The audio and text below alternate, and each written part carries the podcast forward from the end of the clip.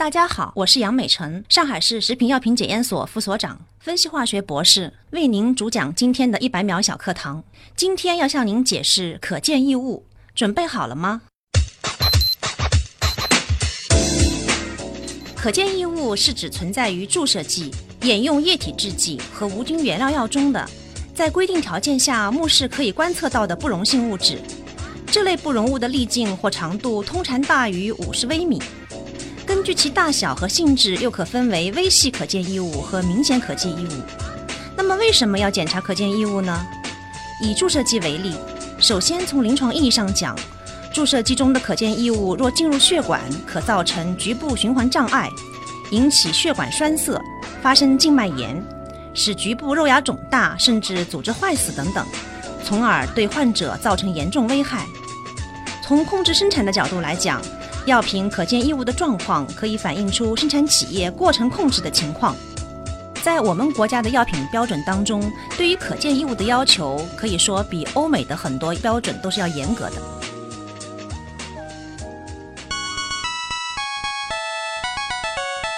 节目准备好了吗？正在将内容进行智能排列。嘉宾的情况呢？正在为您检索嘉宾的特殊喜好。不用那么详细吧？正在为您安装幽默插件。你这是在吐槽吗？正在为您更换全部文字素材。正在删除您的幽默基因，已将节目专业程度调低到百分之三十五。好了好了，马上开始节目吧。正在为您开启极客秀。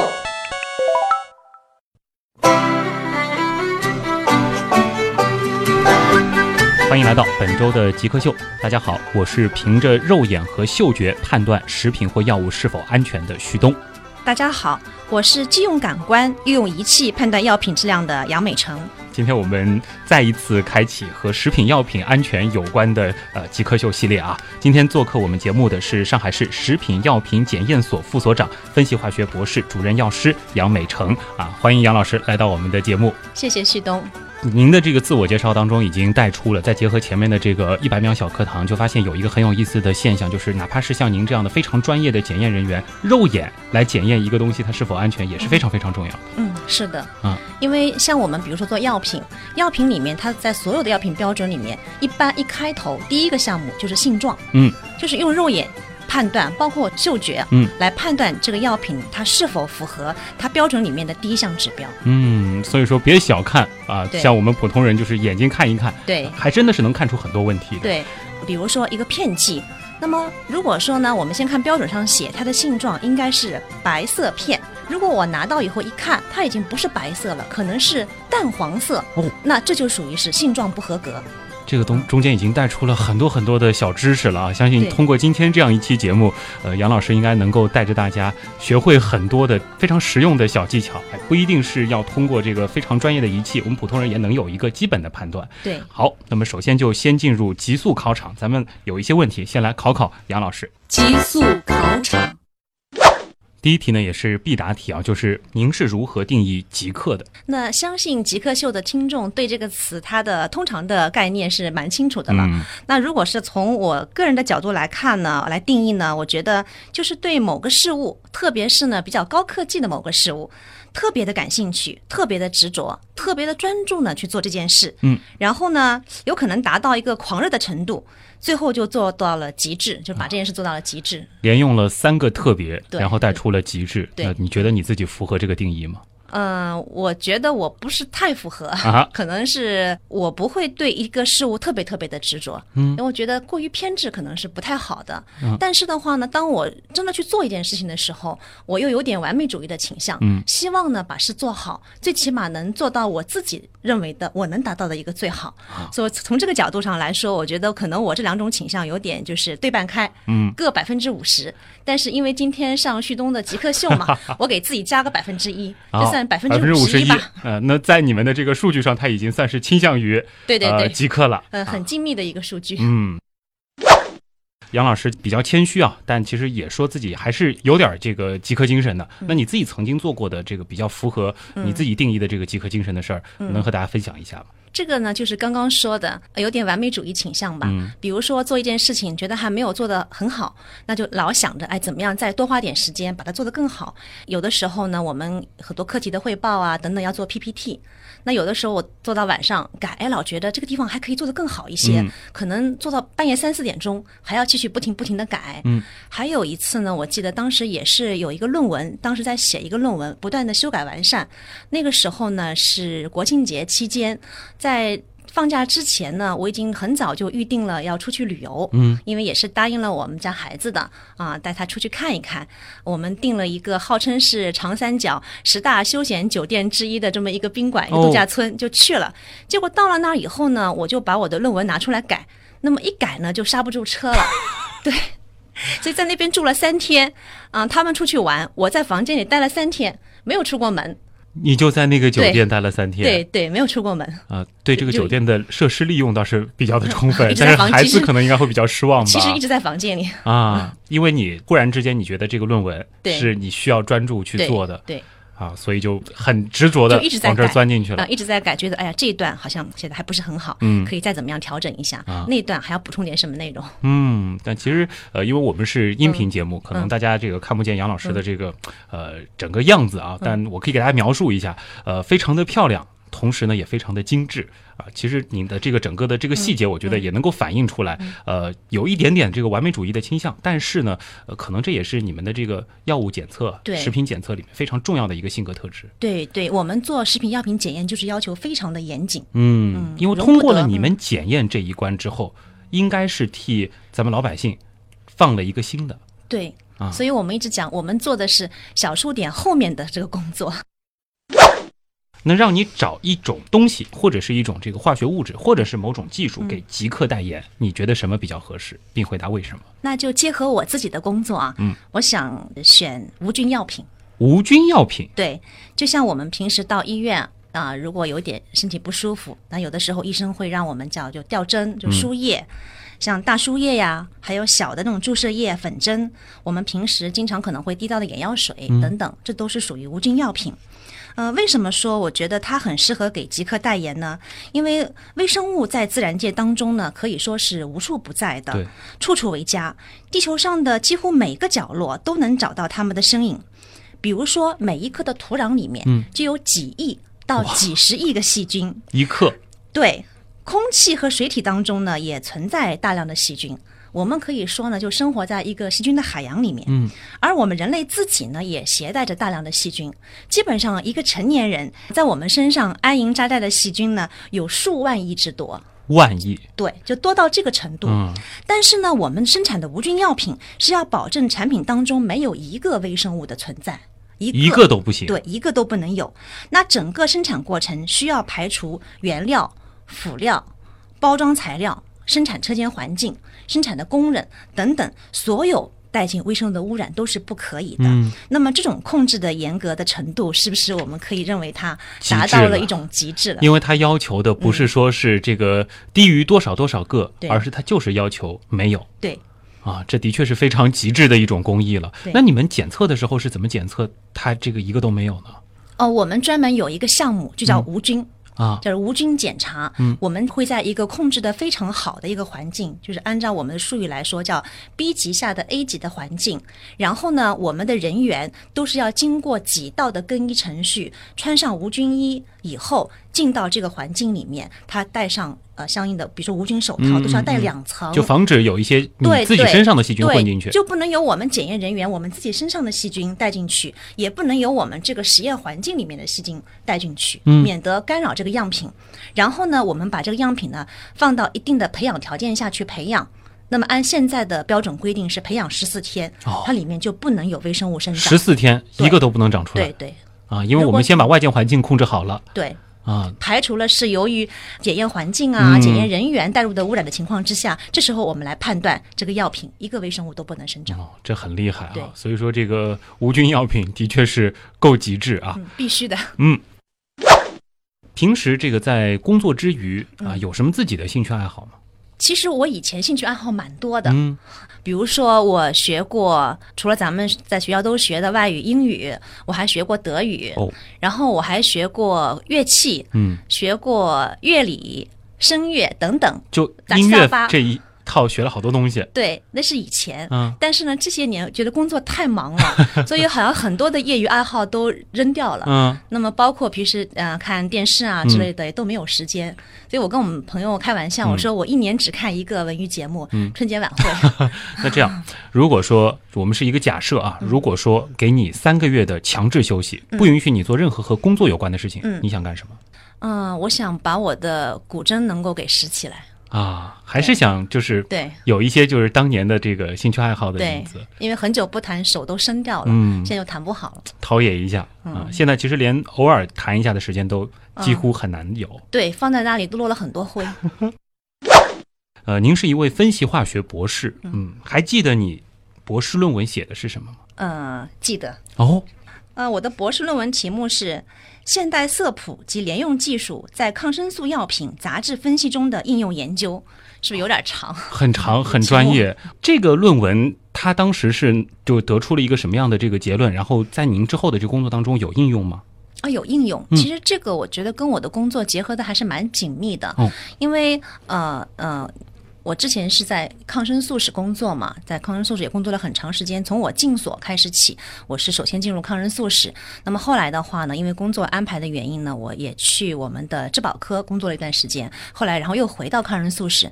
那么抗生素呢，它跟其他的一些像化学药品还是有着不一样的地方。嗯，为什么说不一样呢？因为抗生素的药品很多是通过发酵工艺生产的，那么它的纯度呢，就跟全合成的化学药比会。比较低一些，它的杂质来源呢很多，种类呢也非常多，所以呢它的研究呢比较的复杂。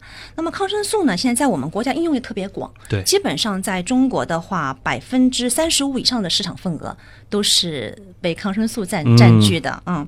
那么因此的话呢，我们就很有必要对抗生素药品，尤其是它的杂质，那么进行分析。那么我的博士论文的话呢，就是针对抗生素药品的杂质分析，采用多种的手段啊、包括以分析化学为主，那么也结合了其他的像呃有机化学，然后包括呢像生物方面的一些手段，来对它的杂质进行研究。嗯，就不能单从一个方面去看它的这个杂质。对对，呃，这样的话呢，我们不仅可以发现抗生素当中存在哪些杂质，它的量是多少，它的结构是什么样的，而且呢，我们要知道它的一个毒理的一个情况，就是说它对我们的人体是否会产生危害，产生如何严重程度的危危害，那么。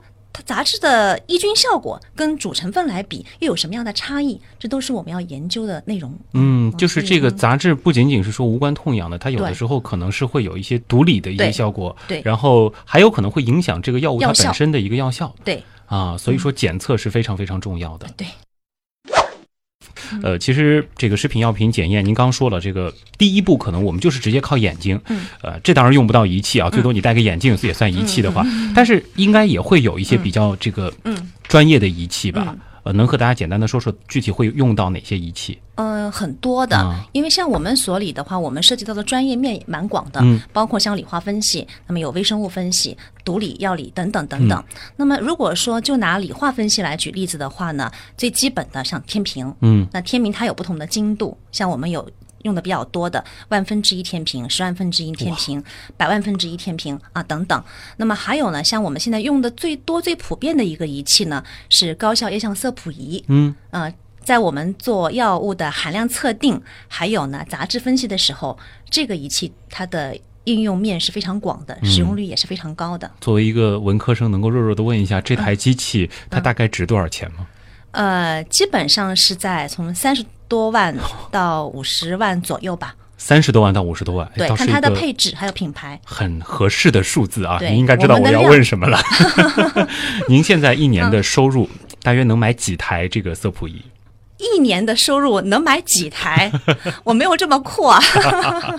也就是说嗯一台都够呛，对对，一台、一台应该也买不到吧？一台也买不到嗯。对好，那大家应该已经知道这样子的一个差不多的这个范围了。嗯呃，但是其实可能在这个实验室当中，比这个色谱仪更昂贵的仪器比比皆是。也也很多。只是这个的话，因为现在应用面特别广，嗯量特别大。它具体能干什么呢？啊，它用的最多的就是成分分析。嗯比如说举一个例子，我们用的也很多的，像头孢拉丁，嗯嗯那可能我们平时在医生那里开到头孢拉林胶囊，那我们肯定希望知道这个胶囊里面一粒含的量是不是包装盒上所写的那个量，什么零点二五克啊之类的。那么在我们的实验室，我们就要分析，就要测它的量是不是像它的说明书和包装上写的那样子。嗯。那这个时候就要用到这台设备。接下来一个问题就回答起来会比较轻松啊。嗯，如果不考虑其他所有的情况，嗯。无论是经济，嗯。包括社会地位，或者说是一些家庭等等，嗯。最想干什么事儿？您这个问题呢，如果让我可以穿越到我高考之前，嗯，那我可能会有一些别的想法，比如说那时候我曾经想过要去学建筑学，哦，想当建筑师嘛。但是如果是现在问我这个问题呢，我想我还是会干我现在这一行，嗯，因为第一呢，我也不会干别的。第二呢，太谦虚了。第二呢，因为觉得这工作确实是非常的有意义，嗯，因为无论是食品也好，药品也好，都是跟我们老百姓啊，包括跟我们自己、我们家人和朋友的生活密切相关的，所以我也觉得能干这一行的话，也是我的一种荣幸吧。对，会是一件比较有成就感的事情。，对，是的，那再追加一个问题，如果可以立刻实现一个愿望，嗯。想实现什么？那我肯定是希望，就是我们一直说的，让我们每个人都能够吃得放心，用药安心。嗯这也是我们很多人心里的愿望。好，那么极速考场就先暂时这个考到这儿啊。接下来呢，我们就会进入访谈的主体部分，我们和杨美成老师来聊一聊食品药品的安全检测。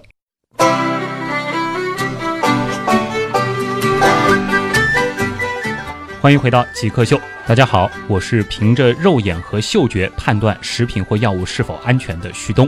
大家好，我是既用感官又用仪器判断药品质量的杨美成。那今天做客我们节目的极客是上海市食品药品检验所副所长、分析化学博士、主任药师杨美成。呃，其实，在小考场当中啊，我们看着是在考杨老师，但其实杨老师已经给大家科普了很多在这个药品检测的呃一些专业的术语以及检测的方法。那咱们也来聊聊您学的这个专业吧，分析化学。分析化学它主要这个研究的是是什么呢？分析化学是化学的一个分支，嗯，它是研究呢关于物质的形态、组成、含量和结构等等这些化学信息的分析方法以及理论的一门科学。具体来说呢，就是鉴定物质的化学组成含什么东西，嗯测定物质有关组分的含量有多少东西，确定物质的结构它是什么东西。几乎任何的科学研究，只要涉及到化学现象，都需要分析化学提供各种信息，以解决科学研究当中的问题。嗯，这感觉是这个分析化学这个应该是本科生学的这个第一章的内容了。对，啊，具体到你们的这个药物检测当中，其实分析化学的这个应用就非常非常的多了吧？对，是的，在药品检测领域，为了确保药物的质量，保证病人的用药安全，必须呢对药物按照相应的标准来进行检验。那么这些检验的话呢，它会使用到分析化学的技术手段，嗯但是呢也不仅仅局限，嗯、我们还会用到很多其他的一些分析技术，嗯。那么我们的法定检验呢，都是按照我们的国家的标准来进行的。像药品标准呢，呃，最主要的就是中国药典，那么还有其他的一些标准，当然，那么像药品标准里面呢，它对于这个药品是否符合规定，它会有一系列的要求和指标。那么一般来说的话呢，是分成四大类的项目。第一类呢就是性状，这个呢是一种比较表观的一种性质，还有一些呢物理的一些常数等等，包括像外观色泽，就是前面我举的片剂的例子，哎，这个片子标准规定它是白色片，那么我们看看它是不是白色的啊，有没有变色，有没有起花斑等等。那么还有呢，像它的溶解度啊，在水中是不是易溶啊？它的熔点、它的紫外吸收系数等等，这些药品的特性呢，我们通过检验可以帮助我们初步的判断它是不是符合要求。那么第二大类的项目呢是鉴别，鉴别的主要目的就是为了判断这个药物的真伪，就是真药还是假的药。嗯，它所称的这个呃有效成分是不是这个东西，这个是我们鉴别的一个目的。那么鉴别呢，可以采用很多种的方式，包括呢像化学的方法，哎，颜色反应呢，嗯，沉淀反应啊这些。那么也可以采用其他的分析手段啊，我们可以用呃光谱法、色谱法等等这些来做。那么第三大类呢是检查项，检查呢又包括很多种的项目，啊，像装量差异，比如说胶囊啊，胶囊里面。可能我们一板有十粒胶囊，一盒也许是二十粒、三十粒。那么我们会去抽查，看看呢，它里面装的那个量是不是符合标准的要求？也就是说呢，有没有这种短斤缺两的现象？或者说呢，这一粒胶囊装的很多，那粒呢装的又很少，之间的差异很大，波动很大。那么如果这种情况呢，那我们患者在吃的时候，这次吃两粒就没法遵医嘱对对对，这次吃两粒效果太强了，也许有的时候都会有那个嗯不良反应会出来。了，有的时候的话呢，量又不够，那不能够产生足够的药效啊，这是装量差异检查的目的。还有呢，像水分，因为一般来讲啊，如果这个药含的水分太多了，超过了标准允许的规定，那么这个药呢比较容易就是变质。啊。啊，比如说里面的主成分会降解啊等等。那么还有呢，像溶出度啊等等，有很多这种检查项目的。那么第四大类的话呢，是含量测定，也就是呢来确定我们这个药品当中有效成分它的量、它的范围是多少啊？是不是它自己所标示的那个标示量？嗯，这个是一个定量的一个项目啊。这是四大类一套标准的流程走下来，大约是一个药品的检测需要花多长的周期？这个呢要看的，嗯，因为根据它的项目不同，有的项目的话很快，就像刚刚我说，比如说看个性状就很快，我看一下就行了。那么有的项目的话呢，时间就很长，像比如说微生物的项目，那么如果我们做无菌检查，那么培养就需要十四天的时间。啊，这个是一天都不能缩短的，就光培养就是十四天。对对，啊，这是呃防止就是有一些它这个微生物它的这个分裂繁殖的这个速度比较慢，长得慢，比如说长得比较慢，那如果时间短，它可能还没有长到的一定的程度，还不能够被我们观测出来。啊，嗯啊，所以的确这个药品检测它的这个工作量是非常非常大的。对，其实我比较好奇的是，就是你们检测是按照一个怎样的比例来来检测的呢？这个的话，看不同类型的检品，比如说像我们口岸检验，就是从国外生产的，它要运到我们中国来销售。给我们中国的患者使用的，那么它呢都要经过我们口岸药品检验所的口岸检验。那么我们所呢，除了前面介绍到的，我们有一个名字是上海市食品药品检验所，那么还有一个名称呢叫中华人民共和国上海口岸药品检验所。哦，也就是说，所有从上海口岸进入中国的药品，嗯，都要在我们所进行检测。检测合格以后呢，才能够进入我们患者的手中。这个占全部进口药品的百分之多少？大概是占到全国进口量的百分之四十左右。这是我们的任务。全部是在你们所里，百分之四十都是在你们所里检测的。呃，能透露一下你们所具体有多少人吗？我们四百多位。四百多位，对，那其实是承担了很大的一个工作量。是的，因为是既有这个呃本土的一些药物的检测的任务，还有大量大量的这个进口药的任务。嗯嗯，我们是按怎么样的一个比例呢？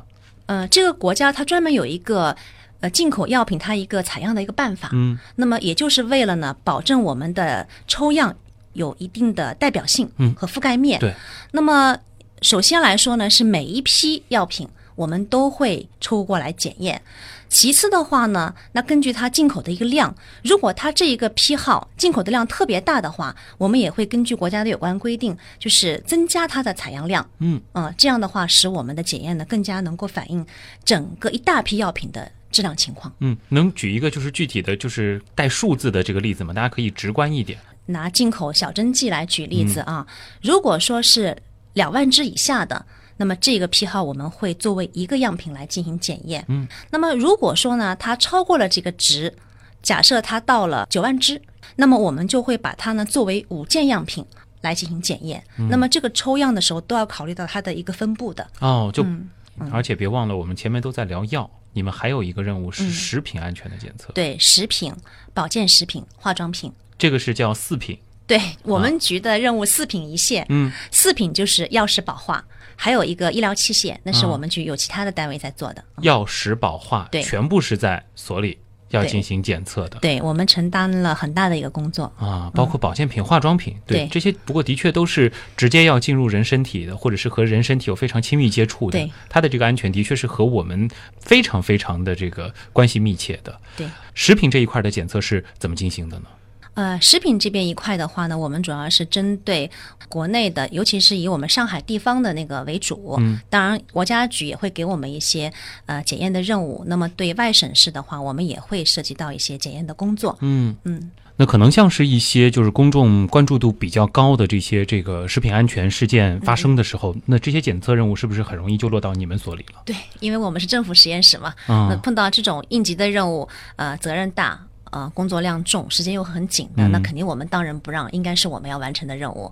比如说像保障，嗯上海呃世博会啊，嗯啊亚信峰会啊等等这些呢，我们的食品保障的任务，包括药品保障的任务，基本都是我们所来承担的。嗯还有呢，就是像有一些老百姓也都很关注的那种重大事件，嗯还有那些案件。对那么对我们来讲，是从样品送到我们实验室开始，我们基本就是二十四小时不停歇，连轴转。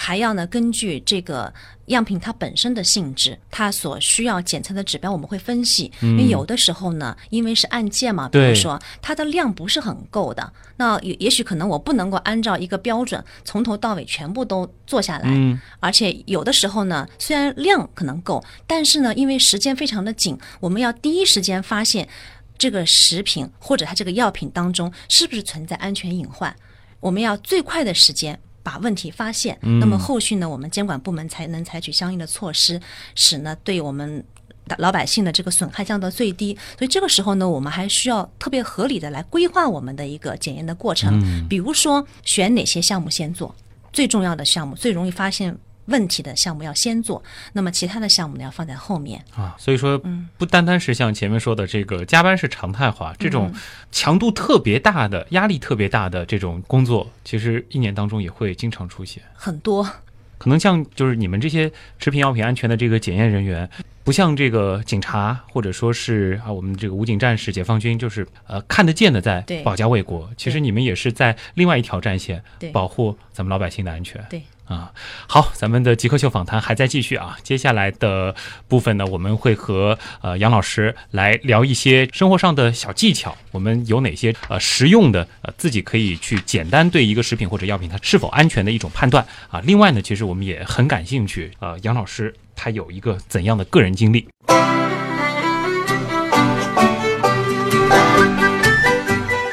欢迎回到极客秀，大家好，我是凭着肉眼和嗅觉判断食品或药物是否安全的旭东。大家好，我是既用感官又用仪器判断药品质量的杨美成。那今天做客我们节目的极客是上海市食品药品检验所副所长、分析化学博士、主任药师杨美成。呃，能说说您的这个个人经历吗？当时是怎么会想到从事这一行的？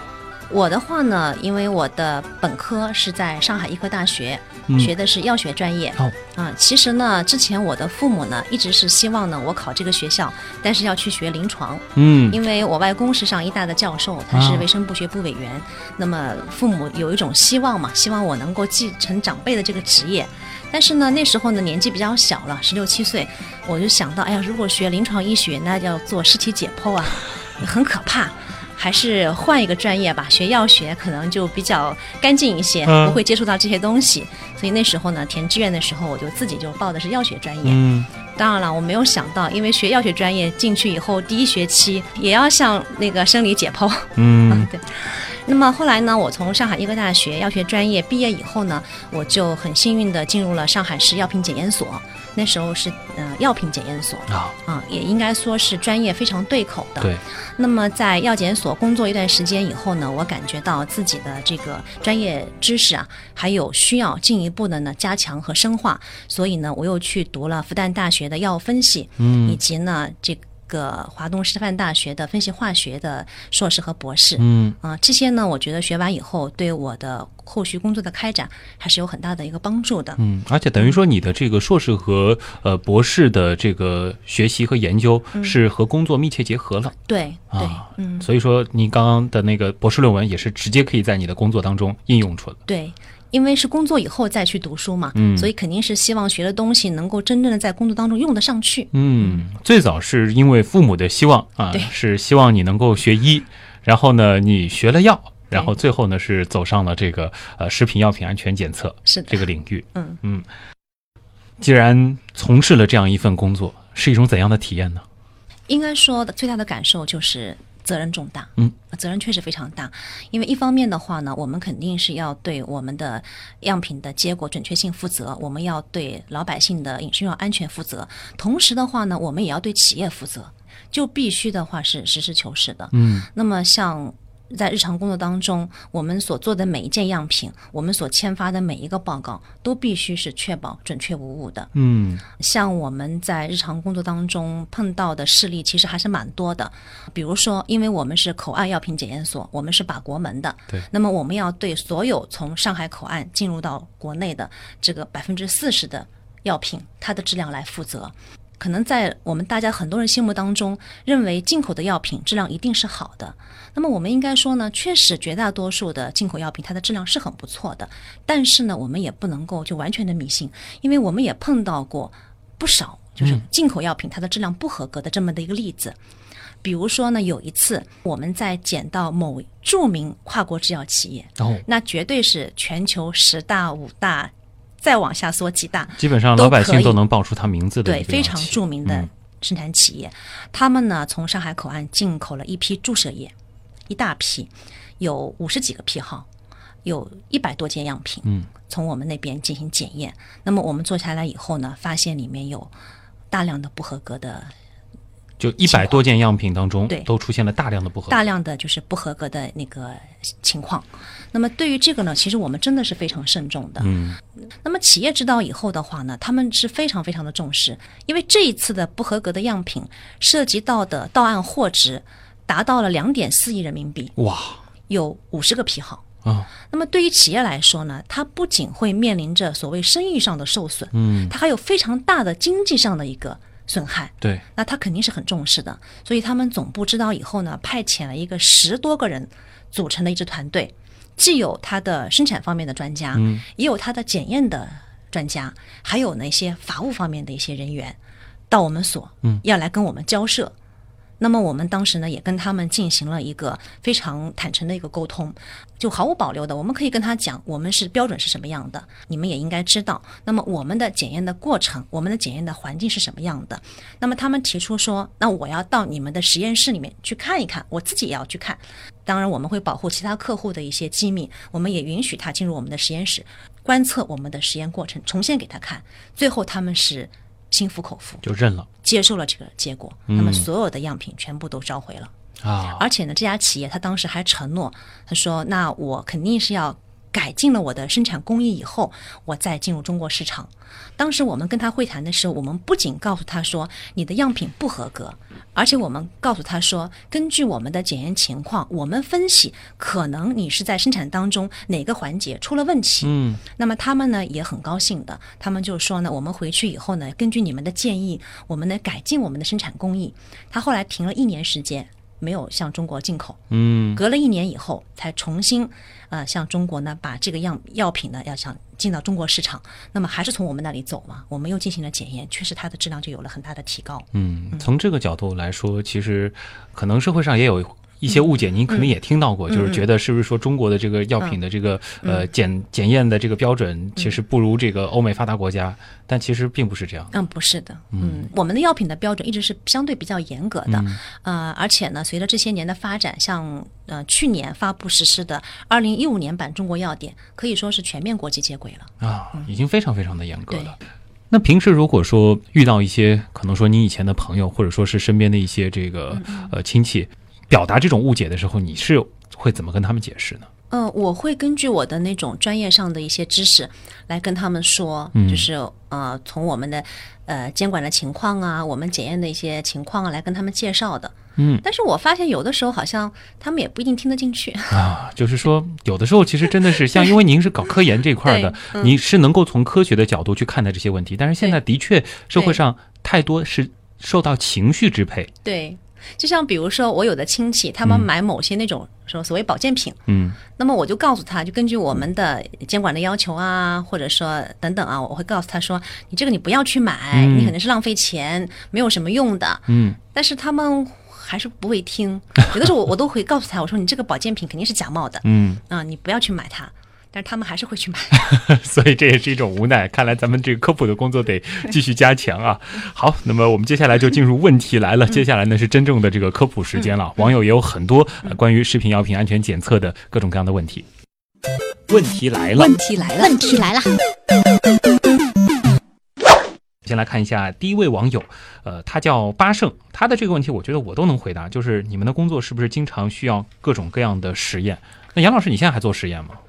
现在我做的很少了。嗯，啊但但的确工作就是和实验相关的。，对我周围的同事的话，他们大量的实验工作要做。嗯像我们的话有，比如说用理化的方法瓶瓶罐罐，然后我们有仪器的方法，嗯高精尖的设备，然后我们有微生物的方法，嗯，跟肉眼看不见的微生物打交道，还有我们做药理毒理实验，就跟动物打交道，啊小白鼠啊、兔子啊之类的。所以你们的工作环境就是特别典型的那种实验室的样子。对非就是常典型，最典型的了，基本上是大家想到实验室里面该有的那些设备全，部都有。穿着白大衣，啊我们戴着防护眼镜那样的。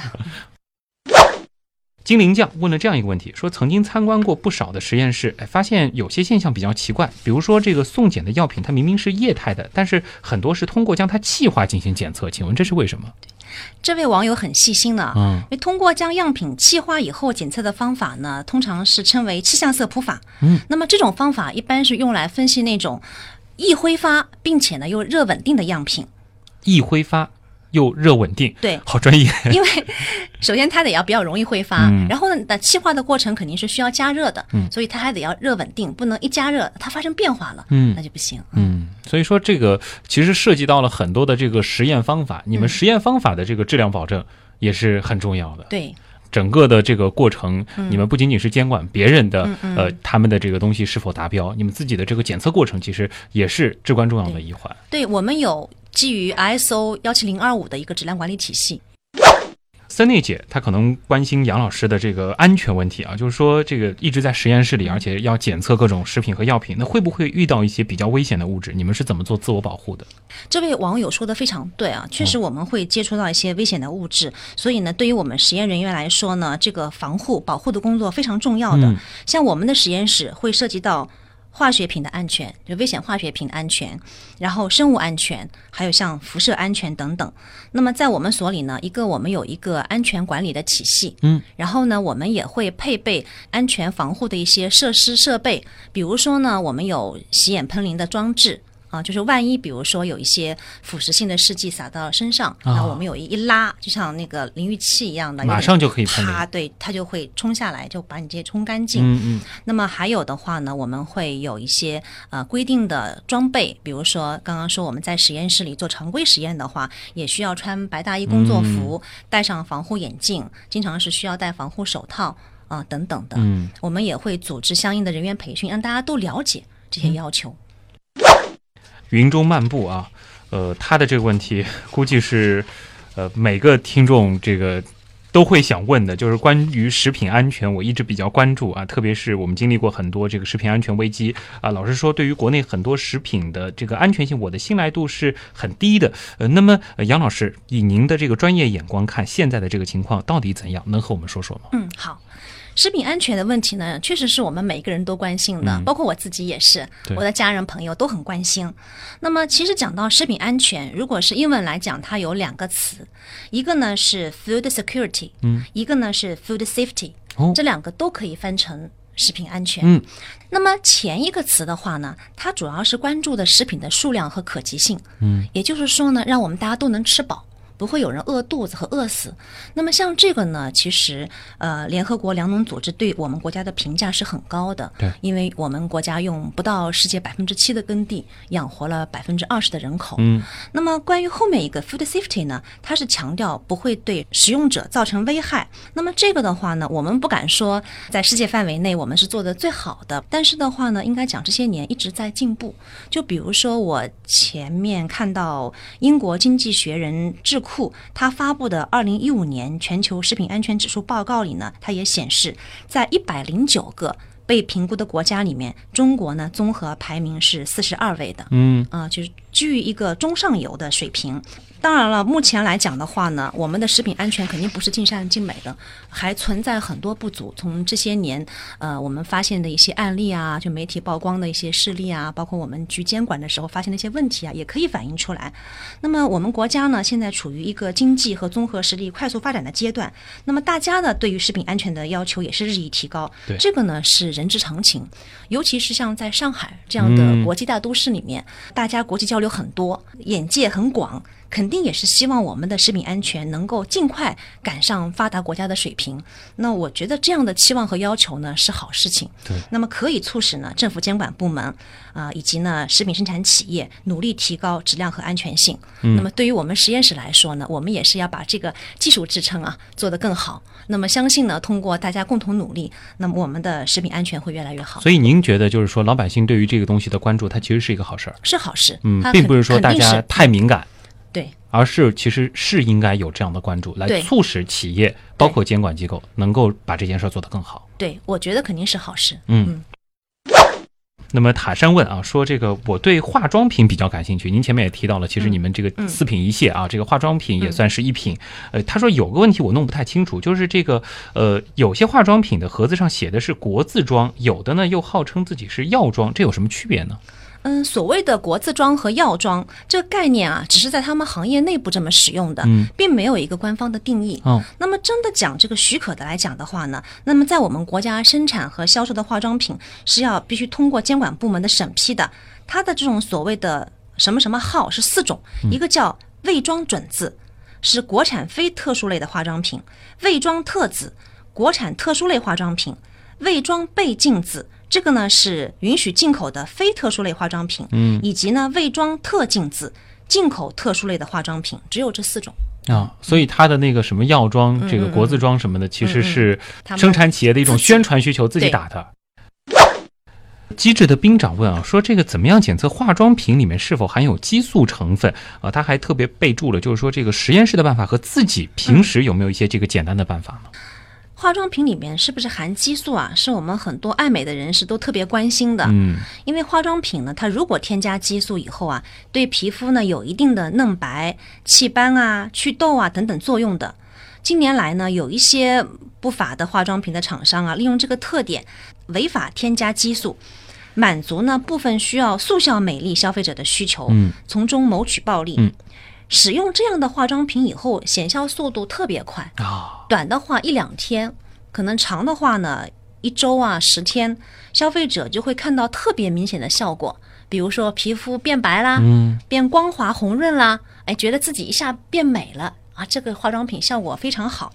但是呢，长期使用这种含有激素的化妆品，会造成皮肤变薄，并且呢非常敏感，哦，还有毛细血管扩张，容易感染，之后呢就会美不起来了啊，嗯就可能皮肤的状况还不如之前，有干燥脱皮啊、红疹啊、红血丝啊、色素沉着等现象，很难治愈的。嗯，所以就是说，可能是有这样一个原则，就是它见效越快对，越神奇越越要慎重使用。啊。对就是其实以科学发展到现在的水平，嗯还没有那种什么一抹见效，对，什么然后在这个终身受用。白呀、啊这一抹美啊，这个真的要打个问号。嗯我插一句啊，就其实这个对于保健食品来讲，这个判断原则同样适用。同样适用如果某个保健食品吃下去感觉特别好啊，血压一下降下来了，啊。这个有的时候可能我们就要打一个问号。嗯嗯，对。目前呢，专业的检测机构，比如说像我们所，我们呢会根据像国标，还有呢化妆品卫生规范，来对一些呃糖皮质激素啊、性激素来进行检测的。鉴于含有激素的化妆品可能会给使用者带来危害，我们在选择购买的时候呢，要增强自我保护的意识。首先呢，应该理性对待厂家的宣传。嗯，对于宣称具有速效功能的化妆品，不要轻易相信。其次呢，我们还有一个办法，就是对于用了以后功效特别显著的化妆品，在使用一段时间之后呢，我们最好停一下，停个十天半个月，我们看看我们的皮肤状态是维持还是有一个明显的退步。如果说它是有激素的话，是会有明显明显的退退步的。对啊、对，嗯。